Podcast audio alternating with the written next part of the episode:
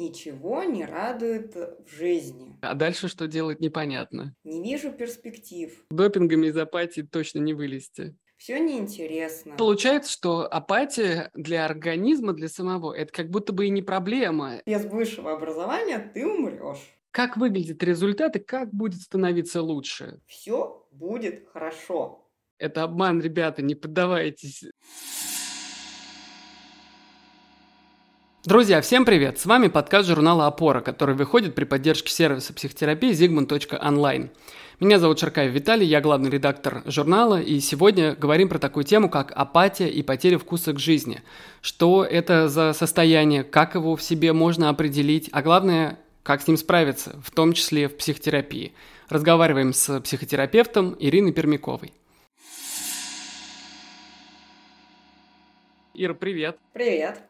Тема у нас будет такая. Ир, на самом деле, я, знаешь, как э, любой, наверное, клиент психотерапии, хотел бы попросить тебя помочь мне определить вот этот запрос по поводу темы. Значит, поговорить я хочу вот о какой штуке. Я бы назвал ее чем-то вроде, знаешь, такой бытовой апатии, когда человек вот недоволен своей жизнью, недоволен тем, как она у него сложилась на данный момент, не видит перспектив в будущем, хотя при этом вроде как бы все нормально.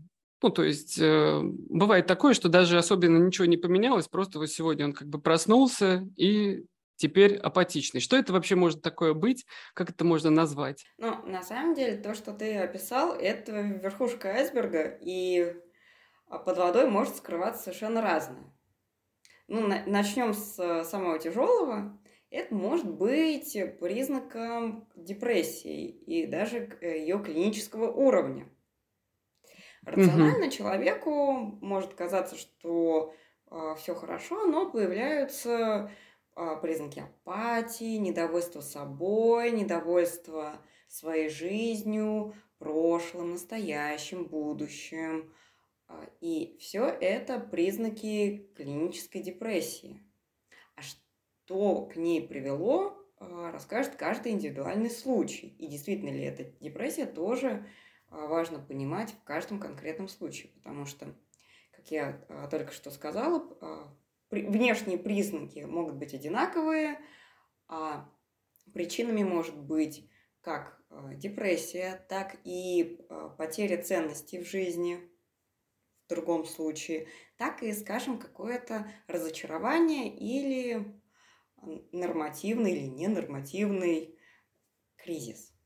Слушай, а если клиент приходит на психотерапию, вот, ну, наверняка же к тебе такие приходили, да? То есть и э, ты им помогаешь как раз этот запрос определить, что они вообще рассказывают обычно. Вот наши даже слушатели, им, наверное, будет интересно, как люди описывают это состояние психотерапевт. Ничего не радует в жизни. Очень часто употребляю такую фразу «я потерял вкус к жизни». Угу. Ничего не хочу, все неинтересно, не вижу перспектив. Довольно часто, а, особенно от людей после 30, даже 35, слышатся а, такие фразы.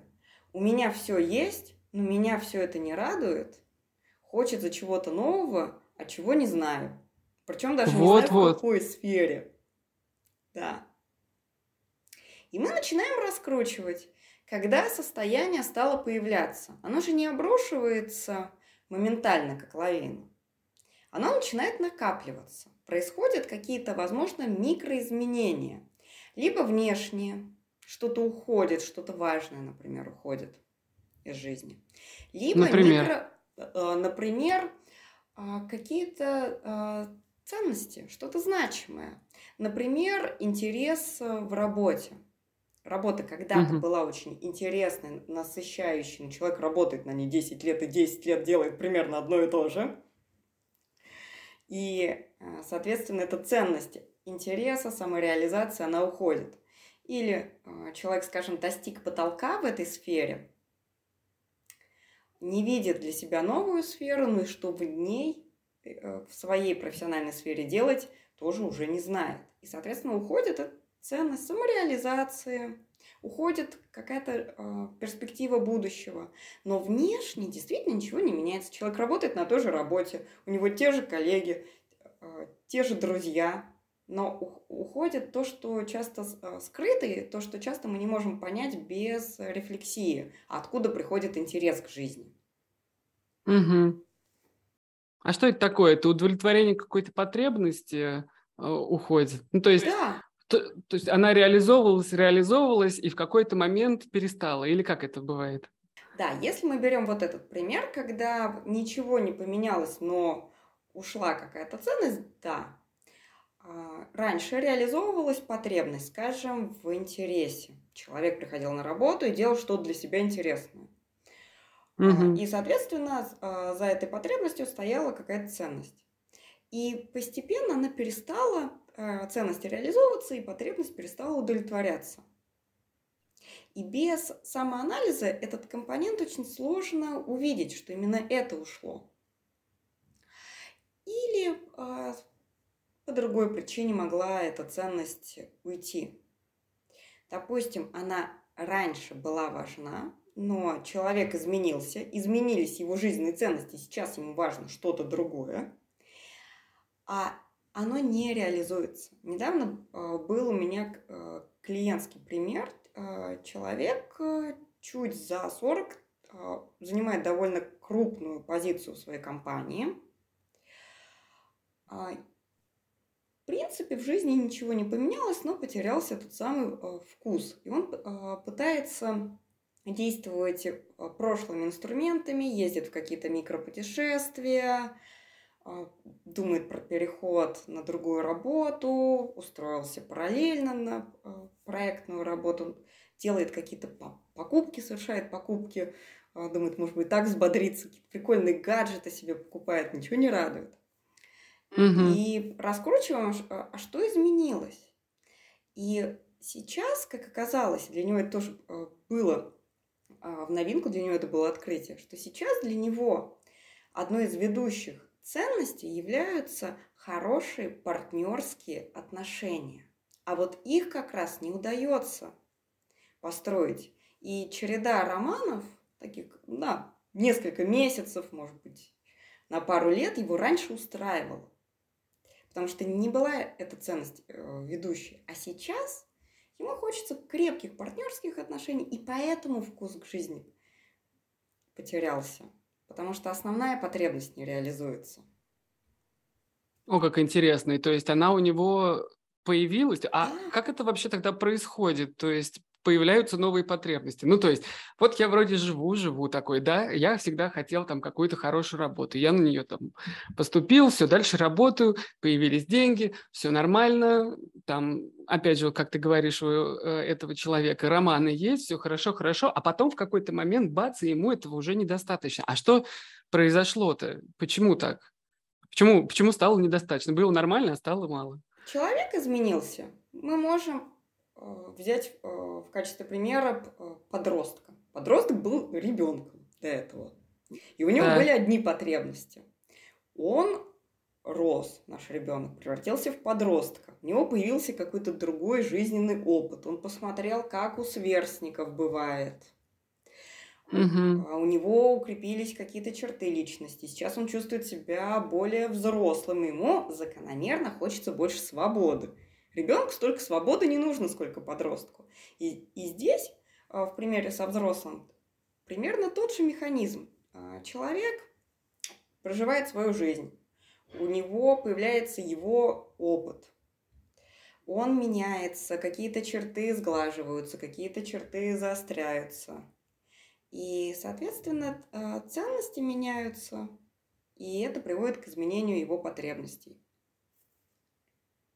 Вот так вот, то есть живешь себе, живешь по накатанной, насмотришься вокруг, что происходит. Слушай, а может такое случиться, как раз говоря про насмотренность, э, знаешь, вчера смотрели с ребятами подборку рекламы из 90-х. Э, и очень много рекламы было чисто американской. То есть э, пляжи, особняки, все люди с белыми зубами, все прям здорово и круто. Вот. И смотришь ты из какого-нибудь своего дальнего Подмосковья на это, на все в детстве, И как будто бы, э, ну, как бы запоминаешь, какая жизнь должна быть. И можно ли впитать э, вот такого рода желания или потребности, которые, ну, вот ты за ними как бы гоняешься, как за крысиными, знаешь, как в крысиных бегах. Вот не можешь их реализовать или не понимаешь даже, что ты пытаешься реализовать. Короче говоря, я про какую-то вот навязанную потребность. Может ли она стать причиной вот такого состояния? Безусловно, да, так обычно и бывает. А, очень часто а, мы усваиваем как надо. И это как надо может усвоиться не только из культуры, из рекламы, но и в первую очередь из семьи. Надо, А, семьи. да, надо получить высшее образование, потому что а, без высшего образования ты умрешь. И человек, которому а, достаточно было бы среднеспециального образования, таких примеров а, довольно много. Э, часто клиентам с какими-то трудностями в профессиональной сфере приходят эм, из эм, такого состояния, когда они э, долгое время работали вообще не на тех работах, на которых хотели. Ну вот каким-то образом получили, Да. например, экономическое или юридическое образование, ну и дальше пошло по накатанной. Вот. А хотели быть э, художниками-иллюстраторами, ам, декораторами и автомеханиками, на самом деле. Мгм. Вот, а, и мы усваиваем, что так надо, и начинаем за этим надо идти. Или а надо идти вверх по карьерной лестнице. Обязательно должна быть вертикальная карьера. Кстати, да, то есть если ты не становишься управленцем, то это как будто бы зашквар, потому что э, есть люди, у меня, например, пап такой, он любит делать руками, он инженер, собирает мебель. Ну вот любит он, не любит он управлять людьми, ему нравится процесс. Вот, но это как будто как-то не очень, во-первых, престижно, а во-вторых, э, связано еще, знаешь, с тем, что зарплату не повышают горизонтально. Вот, и как будто бы тебе надо идти по этой, каверной, этой карьерной лестнице вверх. Да. И здесь э, вспоминается еще один э, клиентский случай. Здесь важно отметить, что я меняю э, вводные данные, но сохраняю смысл для того, чтобы сохранить конфиденциальность, но при этом привести пример. Здесь э, вспоминается другой кейс, э, когда э, молодой человек, приближаясь к 30, был очень озабочен своей э, карьерой и очень боялся потерять работу. Там, э, у него э, каждый день была высокая тревога, когда он видел начальника, он непременно считал, что все его идут увольнять, начинались предпанические атаки. И Мгм. когда мы смотрели на то, что происходит с клиентом, а, мы разбирали, что его полностью устраивает его карьера. И он готов на этой позиции проработать до пенсии. Можно в этой компании, можно вообще в другой компании. Его устраивает его зарплата, и ничего больше ему не надо. У него остается свободное время для его хобби, а, для того, чтобы нормально спать. А, Но в его семье так не принято. Еще там была такая а, фигура старшего брата, который занимал очень крупный пост а, в очень крупной а, российской компании. И было очень много семейного давления, что надо вот так. Быстрее, Мгм. выше, сильнее. И нельзя удовлет- э, удовлетворяться, как они это говорили, малым. Мгм. А, то есть это просто как бы установочно нельзя. Да. Ага, и он начинает... Слушай, это, конечно, интересно. Я, знаешь, э, сейчас сижу и думаю, вот весь этот IT-бум, он приведет в итоге к тому, что мы получим кучу выгоревших людей, которые пришли в IT за деньгами, но как бы само дело им не нужно. Потому что, ну, форсится эта история с IT очень часто. Кстати, к тебе приходили айтишники с такой проблемой? Или в IT все как бы замечательно и здорово? Приходили. Но вообще э, люди из IT часто приходят в психотерапию, еще в том числе а, потому что довольно э, прогрессивное сообщество а, э, людей, которые интересуются IT, которые интересуются связанными темами, и, соответственно, читают медиа, определенно в этих определенных медиа продвигают психотерапию как один из инструментов решения проблем. А, но здесь еще э, другая э, проблема, э, которая сейчас появляется. Люди могут видеть в переходе в IT решения проблемы. Такой социальный Да. лифт или лифт, который решит все личностные проблемы. И приходят сейчас люди, которые перешли в IT с запросом «я перешел в IT, и даже какое-то время работаю, и даже, даже двигаюсь потихоньку вверх, проблемы не решаются». Мгм. Но это другие проблемы, нематериальные, да? Вот то, что ты говорила про ценности. Да, да. Мгм.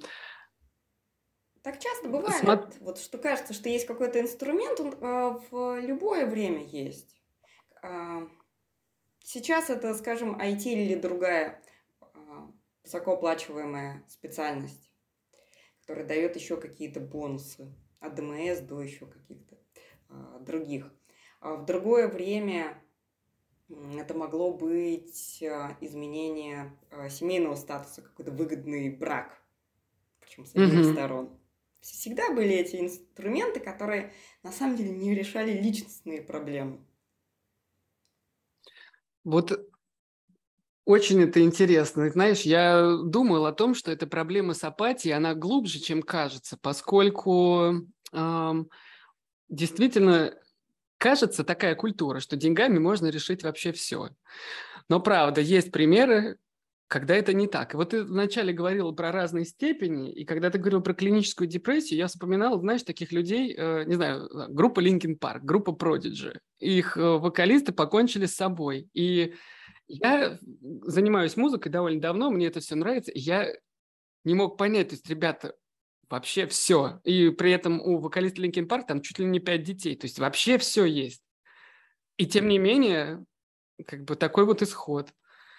Вот, то есть это, это глубже, это реально глубже, чем просто деньги. Тут еще хочется добавить, что эта апатия, это может быть и признаком не депрессии, но профессионального выгорания.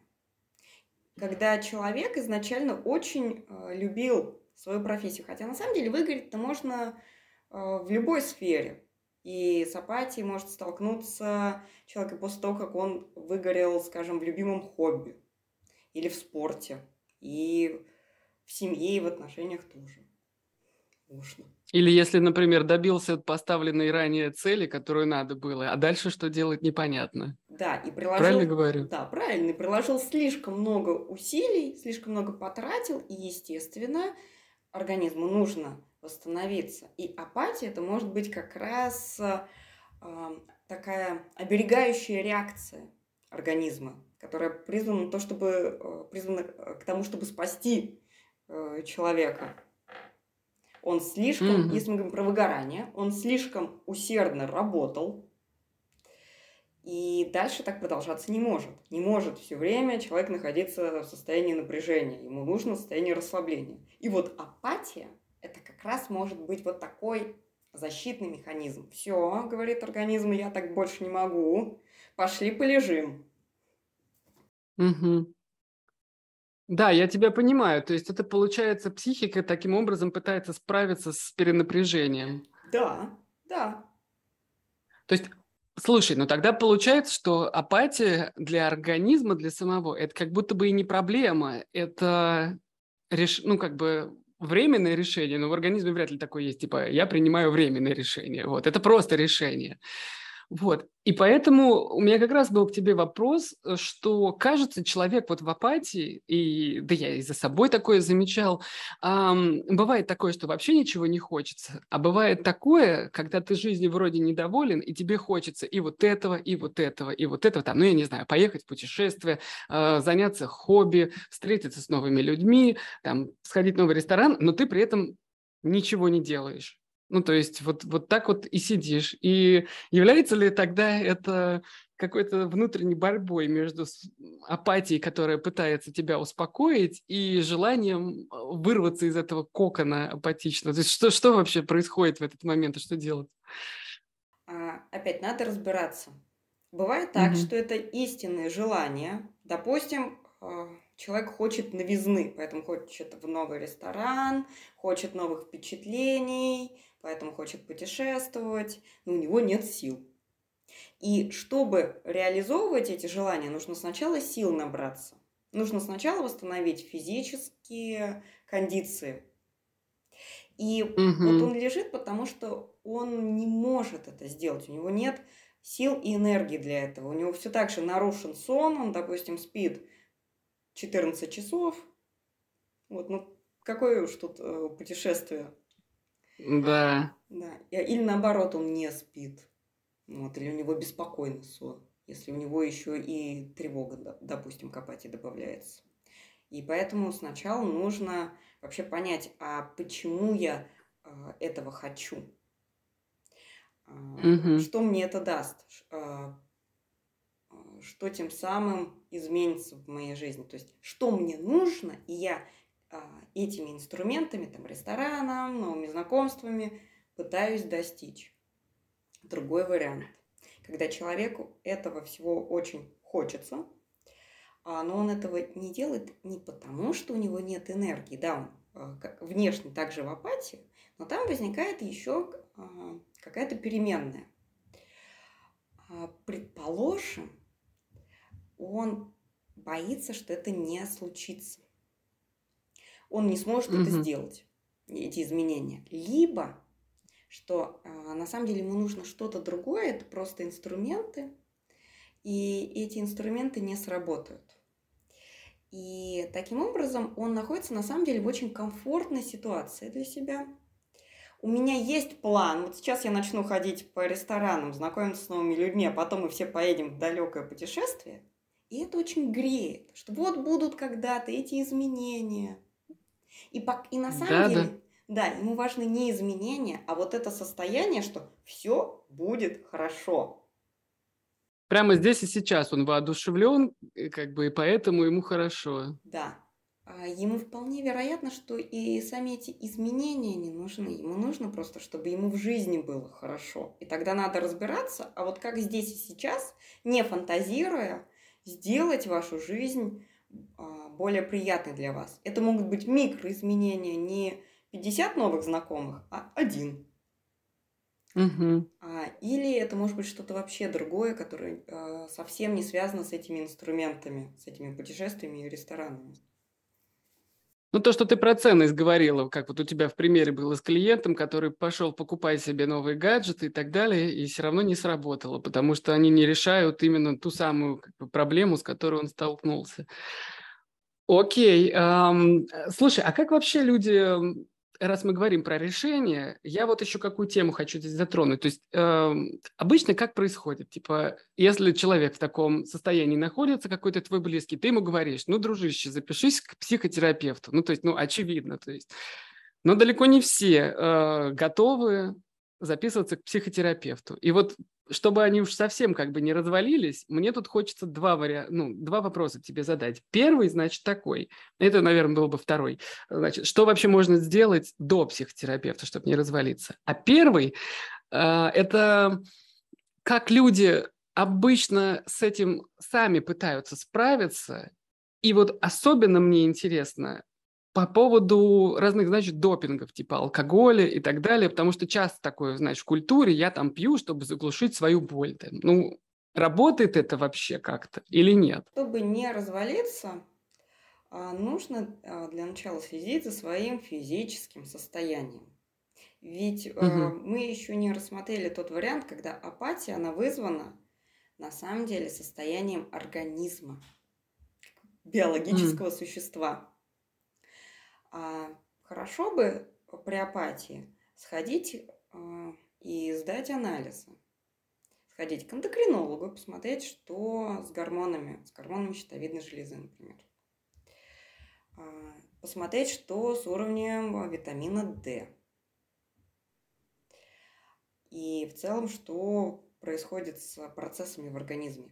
Нет ли а, каких-то, скажем, воспалительных процессов. То есть это действительно психология – или все-таки мы угу. здесь э, к врачам общей практики должны идти в первую очередь. Поэтому следить за физическим состоянием организма и хотя бы раз в год проходить обследования, хотя бы самые элементарные, это обязательно.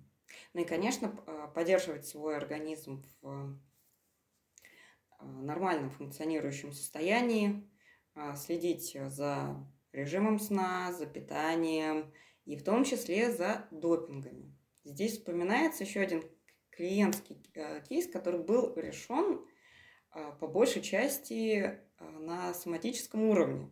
У человека были устойчивые признаки такой субдепрессии, сложно было понять, что вообще происходит. А в итоге клиент обратился к врачам, ему назначили витамин D, настоятельно рекомендовали сократить все допинги, он употреблял огромное количество кофеина. Ага, кофеин тоже считается. Конечно. А, причем кофеин содержится у нас не только в кофе, но еще и в энергетиках. А человек употреблял и кофе в огромных э, дозах, и энергетики. И у него была колоссальная еще, э, ко всему прочему, тревога, просто потому что он был перестимулированный.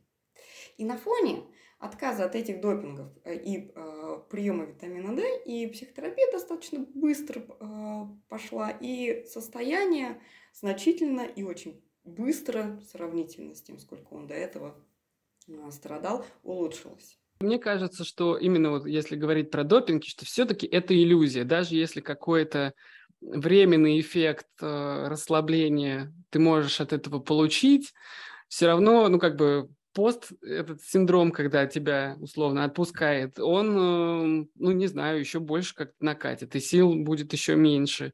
Ну и вообще, как будто бы это какая-то такая, знаешь, история, которая вот примерно то же самое, как с покупкой гаджетов. Ну, то есть это вообще не туда, но только если гаджеты тратят твои деньги, то здесь ты еще и тратишь как бы здоровье и энергию. То есть, ну, это мне хочется просто вот это зафиксировать, что это обман, ребята, не поддавайтесь. Ну, то есть э, допингами из апатии точно не вылезти.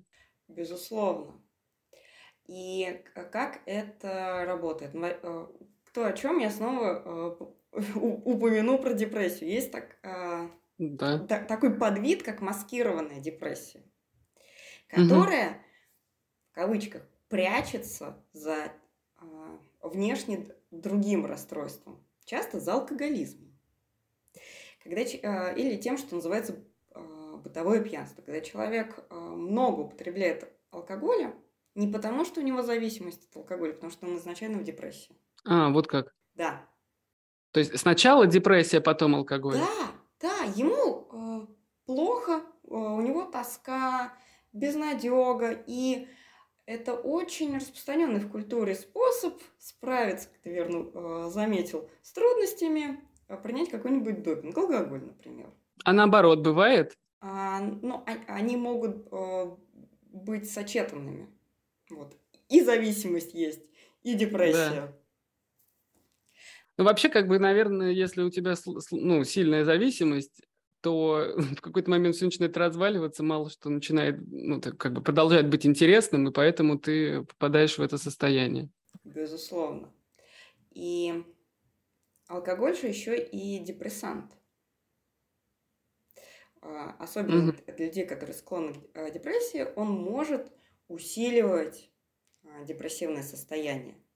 Кроме того, а, здесь работает еще и чисто психологический механизм. При приеме разных допингов, даже не химических, скажем, покупки, мир на какое-то мгновение разной степени протяженности становится ярче, веселее, прекраснее. Этот эффект проходит, человек возвращается в его реальность, которая его не устраивает. И, соответственно, вот с такого подъема еще глубже падает. И, соответственно, ему нужны еще большие дозы этого допинга. Угу. И с более серьезным допингом работает точно так же. Химически человек чувствует а, вот этот подъем, и ничто в этой жизни не сравнится вот с этим химически вызванным подъемом. Да, понимаю. И еще что делать, чтобы не развалиться? Периодически проверять свое состояние. Как я себя эмоционально чувствую. И здесь можно вернуться к тому самому надо, о котором мы вначале говорили у человека есть какая-то программа как надо. И часто а, можно не обращать вни- внимания на свое состояние. Я вообще в каком состоянии? Ну, надо работать. Там, а надо еще повышать квалификацию. Люди постоянно учатся чему-то, а, потому что надо. А, надо еще что-нибудь. А как от этого э, всего человек, он часто и не обращает внимания. А потом можно обнаружить себя в апатии. Угу. В гонке за надо, ты имеешь в виду? Да, да. А в какой-то момент э, ценности поменялись, человеку это уже не надо, а он этого и не заметил, просто потому что не думал, а как ему, не обращал внимания на какие-то звоночки, Угу. А как, какие это могут быть звоночки? Потому что очень... Вот это прям классно, что ты сказала. Мне, знаешь, сразу кажется, что должен быть такой вот вопрос. А как мне понять, я вот реально мне это не надо? Или я просто сопротивляюсь как бы сложностям? Угу. И вот что тогда за звоночки помогут? Да, а, ну, всегда важно обращать внимание на физическое состояние, потому что очень часто а, человек, который склонен к рационализации и не особо обращает внимание на свои чувства, ощущения и эмоции, и такой очень э, интеллектуальный, склонный именно скорее к э, рациональному анализу, э, угу. у него эмоции могут проявляться через телесные симптомы.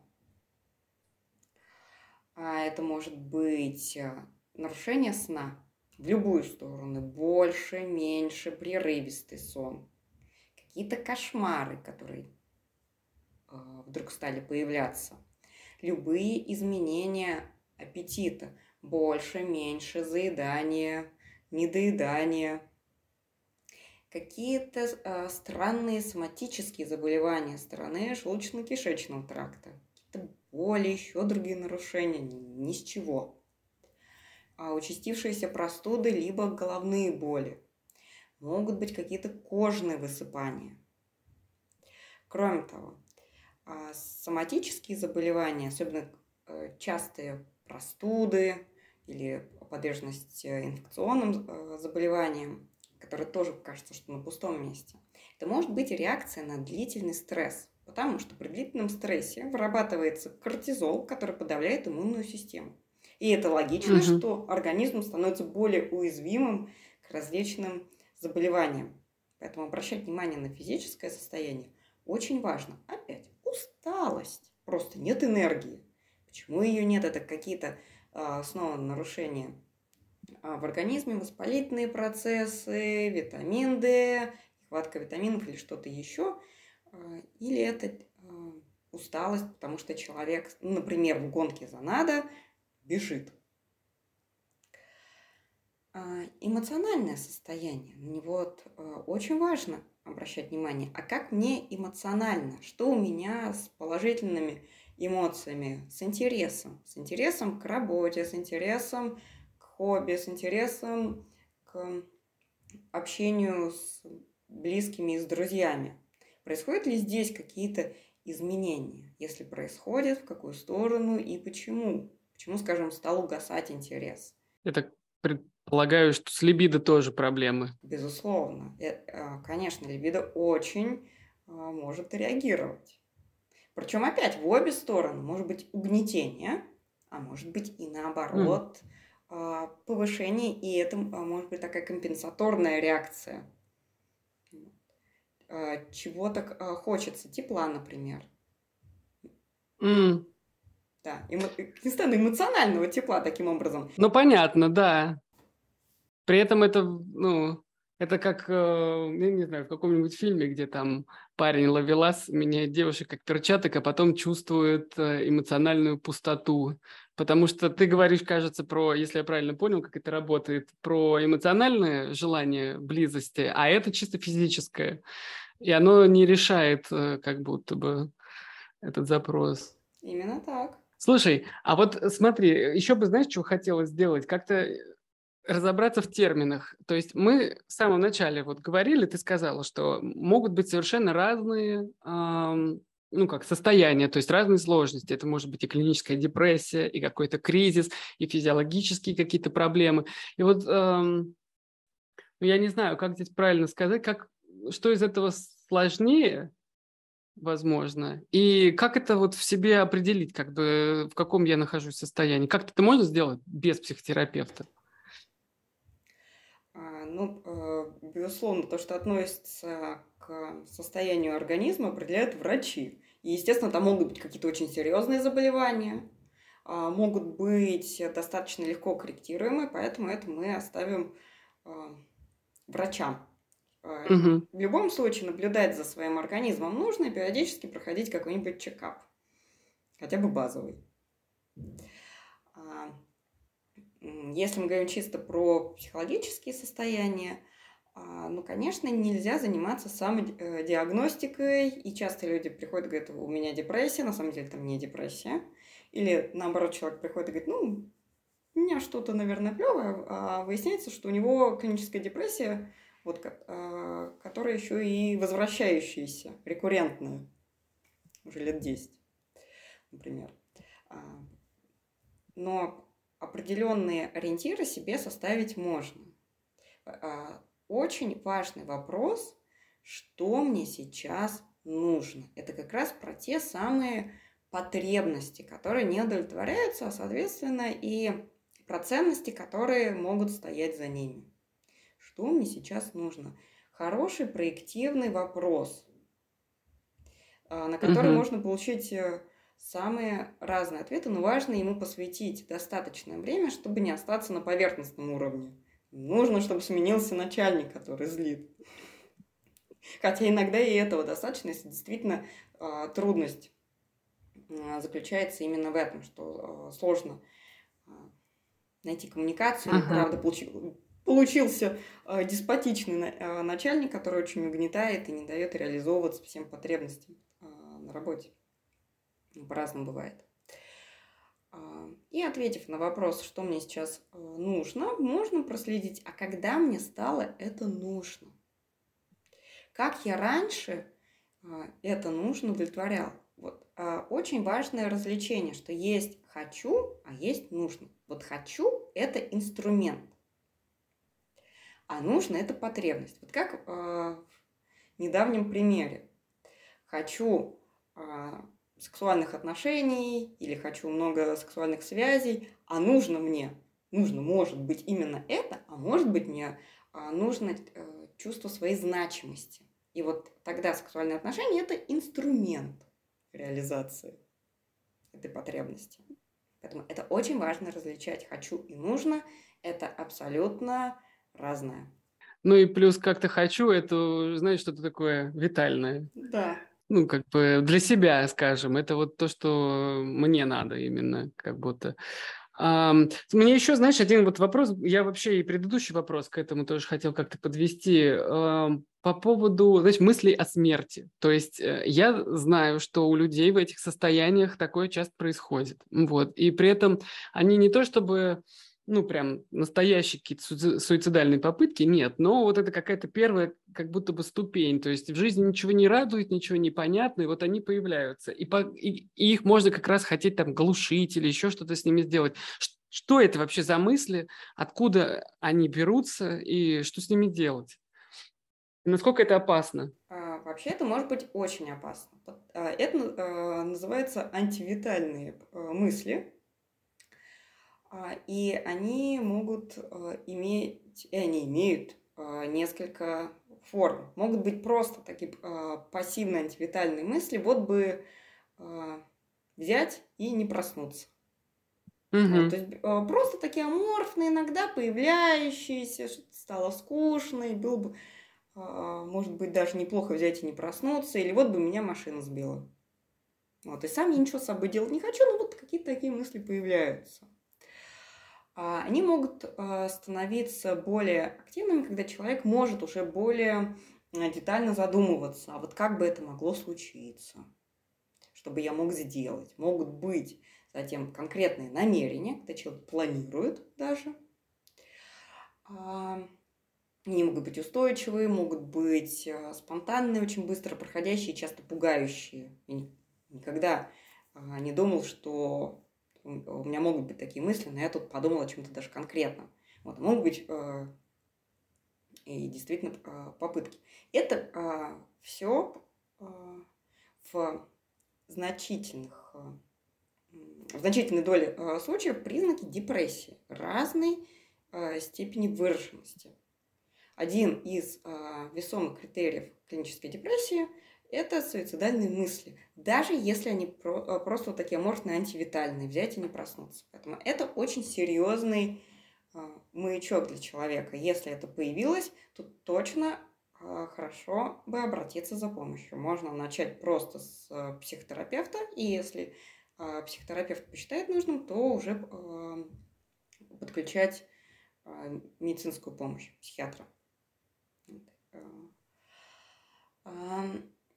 И здесь надо смотреть, что происходит в жизненной ситуации человека, от, от, откуда появилась почва для этих мыслей. Вот его не радует, почему? Потому что э, действительно нет каких-то э, ценностей в жизни, которые очень важны. А, или произошла какая-то ситуация, которая, может, даже и не была замечена. Например, произошло какое-то разочарование. И вот то самое надо когда-то должно было принести успех. Вот, э, решение всех сложностей. А, сейчас немного так. поутрирую, человек перешел в IT, а, вот, и, возможно, даже достиг тех самых изменений с помощью этой э, замечательной отрасли, но глобальных изменений на внутреннем уровне не произошло. Вроде бы вот эти внешние изменения есть, там деньги какие-то еще, а, плюшки, бонусы, а внутри ничего не поменялось. И вот здесь происходит а, глубокое разочарование, и человек а, может впасть в состояние депрессии. Очень часто такие мысли характеризуют потерю смысла жизни. Почему он потерян, это тоже индивидуальная история. Здесь может быть, что опять ценности изменились, и прежние смыслы просто не работают, а новых человек не нашел. Да. Да. И здесь как раз важно э, свою индивидуальную историю э, создать, подумать, а в чем конкретно мой смысл жизни? Э, ради чего? И ведь э, как такового смысла его нет. Каждый человек сам конструирует Зачем? И это зачем да. меняется в течение жизни. И здесь мы часто снова сталкиваемся с социальными стереотипами, а, каким должен быть смысл жизни. Очень часто клиенты с потерянным смыслом жизни а, приходят с образом этого смысла, что это какая-то путеводная звезда, очень значимая, прям восхищающая, а ее найти не могут. Ну, потому что а, это не для их личности образ, у них какой-то другой смысл. И когда они нащупывают этот смысл, здесь снова включается социальный стереотип, ну, какой-то плохой смысл. Ну, что это такое жить ради того, чтобы получать удовольствие? Ну, это несерьезно. Вот, а как же великий смысл жизни? Не знаю какой, но э, впечатляющая путеводная звезда. И часто люди э, на этом э, уровне зависает на уровне этого сознания, что э, какой-то у меня неправильный смысл жизни, который, кажется, находится ну, такой осуждаемый обществом, и они и отчаянно ищут какой-то другой, а он не их родной, по крайней мере, на этом уровне или на этом этапе жизни. Знаешь, еще вспоминаю тоже такие истории, что люди в таком состоянии часто а, как бы обнуляют любой смысл смертью. То есть, да какая разница, типа, все мы умрем сегодня или завтра, неважно. И вот мне кажется, что это как бы абсолютно губительное сравнение, потому что, ну, как бы смерть, она настолько абсолютна, что действительно, если вы там вот до глубины души не верите в жизнь после смерти, то правда, как бы смерть обнуляет вообще все. Но это, наверное, как мне кажется, и нормально, потому что вот то, что ты говоришь, там, жить в свое удовольствие, ну, по сути, типа все же мы делаем какие-то вещи, которые э, приносят, если они приносят нам удовольствие, то они какие-то для нас хорошие. И получается, в них есть смысл. Вот для нас. И в целом весь этот жизненный путь, он состоит как раз из таких вещей. Чем их больше, тем вот и больше того смысла, который есть при твоей жизни. А что там будет после твоей смерти, в целом, ну да, э, ну, неважно, но ты можешь как бы до нее пожить, а можешь не пожить. Поэтому, мне кажется, вот этот вот смысл какой-то глобальный, это вообще какая-то ловушка э, мыслительная. Не стоит вообще его смотреть, потому что перед смертью все обнуляется. Да, а, и здесь важно быть уважительным к своим собственным смыслам. Здесь э, нет каких-то важных смыслов, неважных, глобальных, не глобальных. Да. А, очень известный а, психотерапевт Виктор Франкл. Все вспоминают, когда говорят про смысл, его книгу «Сказать жизни да». Угу. Он написал ее на салфетке в концлагере. Да, на салфетке в концлагере. И идея этой книги это то, что ему помогло выжить в концлагере. И все угу. помнят его э, в этом ракурсе. Но в истории Виктора Франкла меня всегда поражала другая сторона его жизни. После того, как он вышел из концлагеря, он же стал основателем одной из мощнейших школ психотерапии. Прожил очень длинную жизнь, имел много учеников. Некоторые сейчас даже основали а, свои направления. Ну, один основал а, свое направление, даже спорит уже заочно с своим учителем Альфред а, Лэнгли. И ведь наверняка у Виктора Франкла потом были свои смыслы, уже после того, как он вышел. И мало кто вспоминает э, другого психотерапевта, который менее известен, к сожалению, чем Виктор Франкл. Это Бруно Бетельгейм. Он вообще тоже прожил э, отрезок жизни в концлагере, тоже вышел из него. И его э, поддерживали какие-то совершенно иные смыслы. Он довольно мало рассказывал об этом опыте в своей жизни. Можем ли мы говорить, что его смыслы жизни были какие-то менее значимые, э, что он не написал по этому опыту книгу? Он, он писал совершенно другие э, книги, он очень много работал потом с э, аутистами и выпустил еще и замечательную э, книгу для родителей «Какие сказки в каком возрасте читать». Называется «О пользе волшебства». Тоже ну что ж, чем интересовался, то и написал. Да. Слушай, а раз мы пошли уже в сторону психотерапии, давай вот как раз, э, мне кажется, будет очень важным, особенно для тех людей, которым говорят, дружище, запишись на психотерапию, и это действительно хороший совет в таких ситуациях. Но вот мне кажется, важно этим людям рассказать, как выглядит этот процесс, как выглядит результат и как будет становиться лучше. То есть они же не понимают, чем, ну, э, чем психотерапия поможет. Ну, как бы поговорим, и что? А как это будет меняться? Как будет становиться лучше? Вот расскажи, пожалуйста. А, зависит от ситуации. Даже если человек очень рефлексирующий все про себя знает, какие-то моменты могут не замечаться, в том числе потому, что у психики есть защитные механизмы, например, сопротивление. И остаются э, слепые пятна, которые э, человеком не замечаются, не осознаются. Это могут быть какие-то паттерны, это могут быть какие-то причины того, что происходит. И как раз психотерапевт, э, как, как наблюдатель, может их заметить, подсветить человеку. И ему станет понятнее, что с ним происходит. Другой вариант, когда человек все это э, понимает, не может найти решение. Я вот не знаю, как справиться. Либо справляется, находит какие-то свои пути, но они не очень работают. Э, к примеру, э, человек меняет работу, и каждый раз это приносит ему некоторое облегчение, но затем все повторяется, он снова теряет интерес к работе, и это его очень сильно утомляет. И в этом выдуманном э, кейсе э, он меняет работу для того, чтобы, скажем, укреплять свою самооценку. И он этого не замечает, mm-hmm. что самооценка очень начинает шататься без постоянных достижений. И это будет замкнутый круг. Он будет менять и менять работы, добиваться и добиваться успехов, терять интерес. Потому что финального достижения не существует. насколько я Да, понимаю. это постоянный такой а, вброс а, топлива в его самооценку.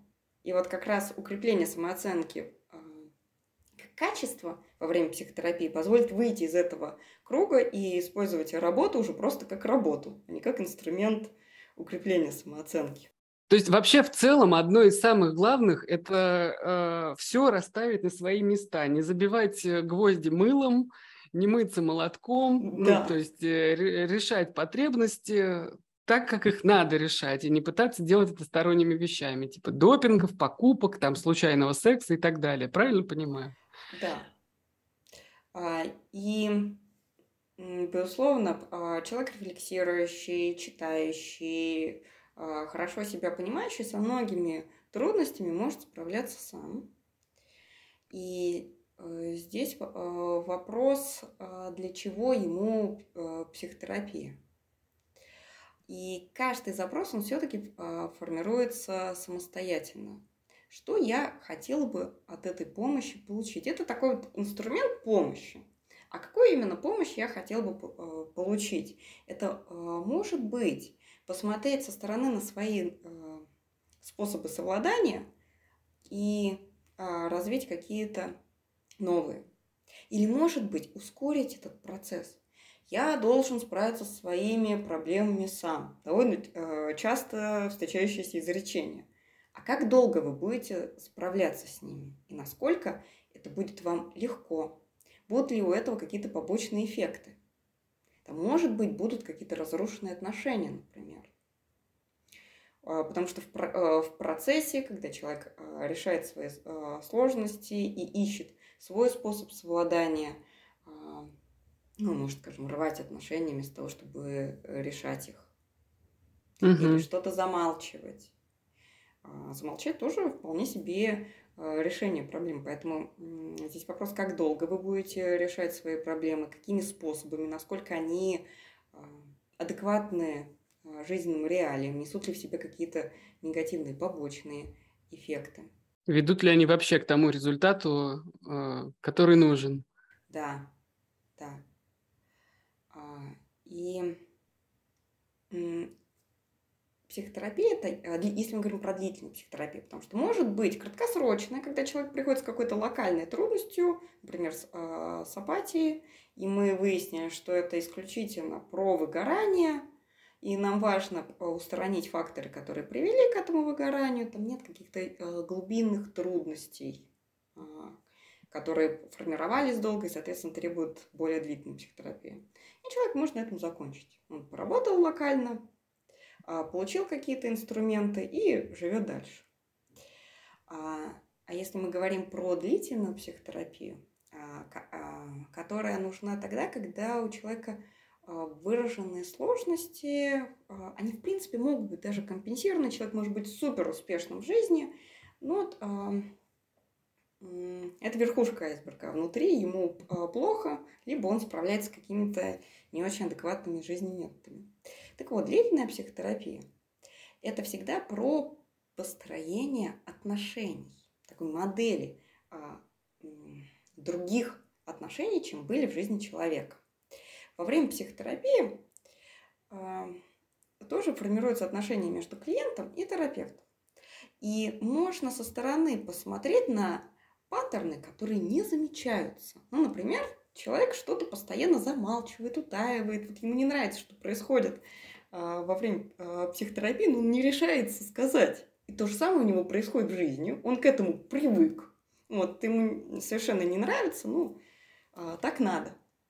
И во время психотерапии удается подсветить эти отношенческие моменты и их изменить. И, соответственно, человек новый опыт, полученный в психотерапии в рамках отношений с терапевтом, переносит в жизнь и гармонизирует свои отношения с людьми в своей жизни. То есть психотерапия это, в общем-то, такая модель жизни, где можно попробовать по-другому. То есть если ты в жизни засмеиваешь, ты в психотерапии будешь засмеивать. Но там это уже не просто так мимо пройдет, а психотерапевт как бы обратит на это внимание и разберется, почему, зачем ты это делаешь, что тебе это дает. Да. Ага. Ну, окей, Ир, можно я тебе задам последний вопрос тогда по этой теме? Да и даже не по этой. Знаешь, э, это немножко будет экспериментальный вопрос. Значит, наш журнал называется «Опора», и я тебя хочу лично спросить, а вот какая у тебя в жизни опора? Где ты ее находишь? Угу. А у меня их э, много, на самом деле. А, я опять отталкиваюсь от вопроса, что мне сейчас нужно. И у меня есть устойчивые угу. нужно. А, это в первую очередь социальные связи. И я очень много вкладываю в укрепление своих социальных связей. А, звучит ужасно колдовно. Короче, я очень много вкладываю в дружеские отношения. Так. Мы часто встречаемся, я периодически возобновляю с кем-то отношения, с кем там, несколько лет назад общались. Расширяю и углубляю контакты. Для меня это одна из важнейших опор. Угу. А, мне часто нужно переключение, поэтому я переключаюсь на свои хобби. А, часть из них связана с физическим состоянием. Я действительно а, считаю состояние физическое одной из важнейших опор а, поэтому у меня хобби связаны с физической стороной жизни и с творческой. Вот основные мои опоры. Ну и работу свою тоже очень люблю. Поэтому работа тоже является моей опорой. Спасибо тебе большое за разговор. Мне было очень интересно. Надеюсь, всем другим тоже будет. Вот. Спасибо, ребята. Пока, Ир. Ну вот, друзья, надеюсь, вам стало понятнее, что такое апатия и как с ней можно разобраться. Если чувствуете, что ваше состояние уже не похоже на норму, не стесняйтесь записываться к психотерапевту. Сделать это можно на zigmund.online. По промокоду опоры будет скидка. А мы увидимся с вами в следующий раз. Не забывайте подписываться на нас везде, найдите наш телеграм-канал zigmund.опоры, подпишитесь и там. До новых встреч, всем спасибо.